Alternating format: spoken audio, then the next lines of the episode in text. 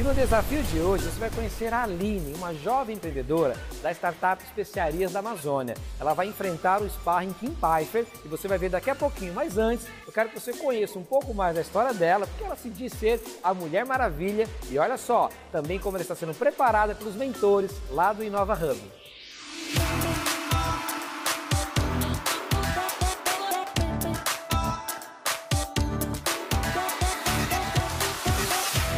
Meu nome é Aline, eu tenho 28 anos e a minha carreira como cirurgia dentista me mostrou um dos maiores problemas da humanidade, sendo a dor. E a gente veio aqui para solucionar esse problema com um produto 100% natural, com toda a riqueza da biodiversidade brasileira, colocando todo o nosso embasamento científico e toda a certeza de que vai dar certo. A minha função nesse mundo com certeza é minimizar a dor, por isso que eu escolhi a faculdade de odontologia como primeira opção. Eu dou um boi para não entrar numa briga, mas eu dou uma boiada para não sair dela. Já que eu tô aqui, o prêmio é nosso.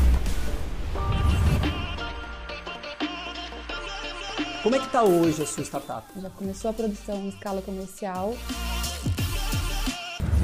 Aline, seja bem-vinda ao Batalha das Startups. E fala um pouco mais sobre a sua startup. A Especiarias Amazônia tem foco em extrações de plantas medicinais brasileiras. Então, o nosso objetivo é minimizar a dor no mundo de dor mesmo. Acho que existem dores que a gente não precisa passar.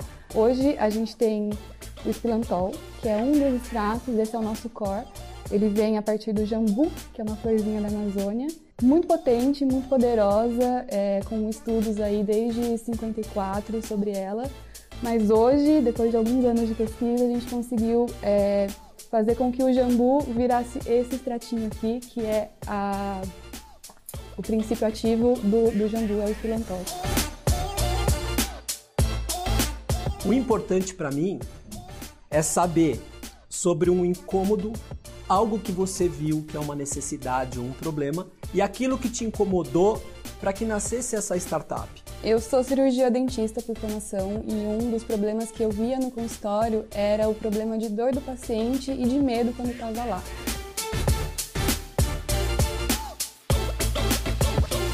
E você falou muito bem aí algumas especificações técnicas.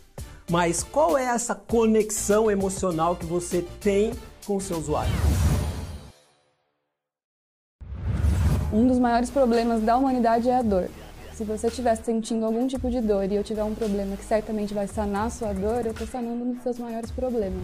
A ideia da Aline não chega a ser inovadora, mas tem um potencial gigante de mercado, mas para isso precisa de foco. Me fala hoje, como é que está a sua startup em relação ao MVP, o mínimo produto viável?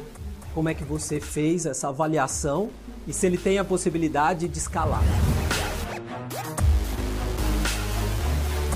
Já começou a produção em escala comercial, já conseguimos é, os primeiros litros do extrato, já mandamos para as indústrias fazerem teste de, de mercado e a gente está nas últimas fases de regulatório para que ele realmente entre no mercado.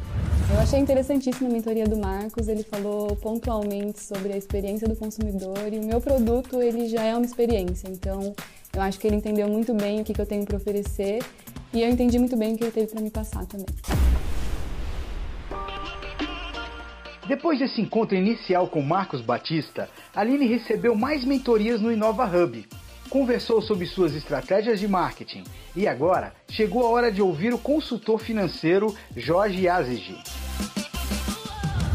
E qual que é a expectativa de faturamento para o primeiro ano? A expectativa de faturamento para o primeiro ano é de pelo menos 2 milhões de reais. Para o ano todo? Os primeiros seis meses. Bem agressiva essa, essa meta. E os teus canais de distribuição quais serão? Ah, nosso objetivo é trabalhar com B2B. Então a gente trabalha com multinacionais que já usam os extratos. E vocês estão buscando uma captação de recursos para estruturar a empresa? A gente está tá numa captação de recursos para a fase final de documentação e registros na Anvisa. Que valor seria vocês estão buscando no mercado? 2 milhões de reais. Tá.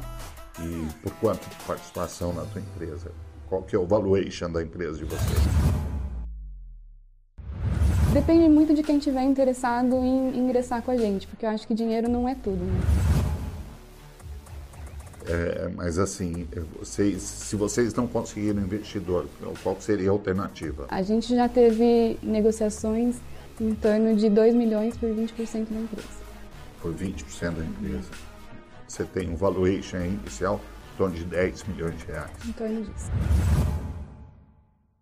No caso da Aline, a minha recomendação é de que ela esteja monitorando os investidores com quem ela já está conversando, até porque o produto ainda é pré-operacional, ele não foi a mercado. Sobre a mentoria do Jorge, eu achei que foi é, pontual. A gente precisa mesmo tomar cuidado com tudo que é envolvimento de investidor ou outras pessoas no negócio. E toda ajuda é muito bem-vinda. Kim Pfeiffer é o nosso sparring de hoje. CEO da Atom Traders, empresa listada na Bolsa de Valores. Tá pronta aqui para enfrentar o sparring e subir no ringue? Mais que pronto.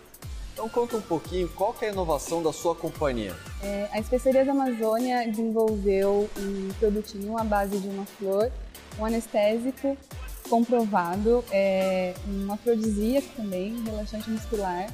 E a gente tem tudo isso num, num único produto. Quanto que é o valuation da sua companhia e quanto você quer por ela? Tá, a gente recebeu uma proposta, porque falar de valuation é muito complicado, né? Porque cada pessoa faz um valuation de uma maneira. É difícil a gente chegar num denominador comum, mas é, tendo em vista uma proposta de, de compra da empresa que a gente teve, acho que a gente consegue se basear a partir disso. Recebemos uma proposta de compra de 20% da empresa por 2 milhões de reais, valorando a empresa em 10 milhões. Agora eu tenho uma dúvida. Se o seu mercado é imenso, como que você está se baseando numa proposta para definir o valor da sua startup?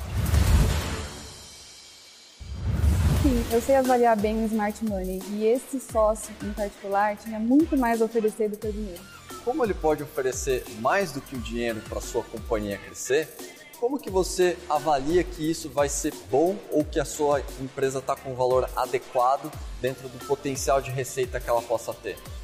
Eu acredito que é possível a gente não estar tá vendo realmente o potencial, mas eu acho que a gente precisa começar de alguma maneira e essa oferta já era o suficiente no momento. E você, qual a sua opinião? A Aline sobe no ringue ou joga toalha? Interaja com a gente nas redes sociais usando a hashtag Batalha das Startups, porque a resposta final do nosso jurado você terá no dia 30 de outubro. Nosso desafio de hoje fica por aqui. Até o próximo episódio e me fala, você sobe no ringue ou joga toalha?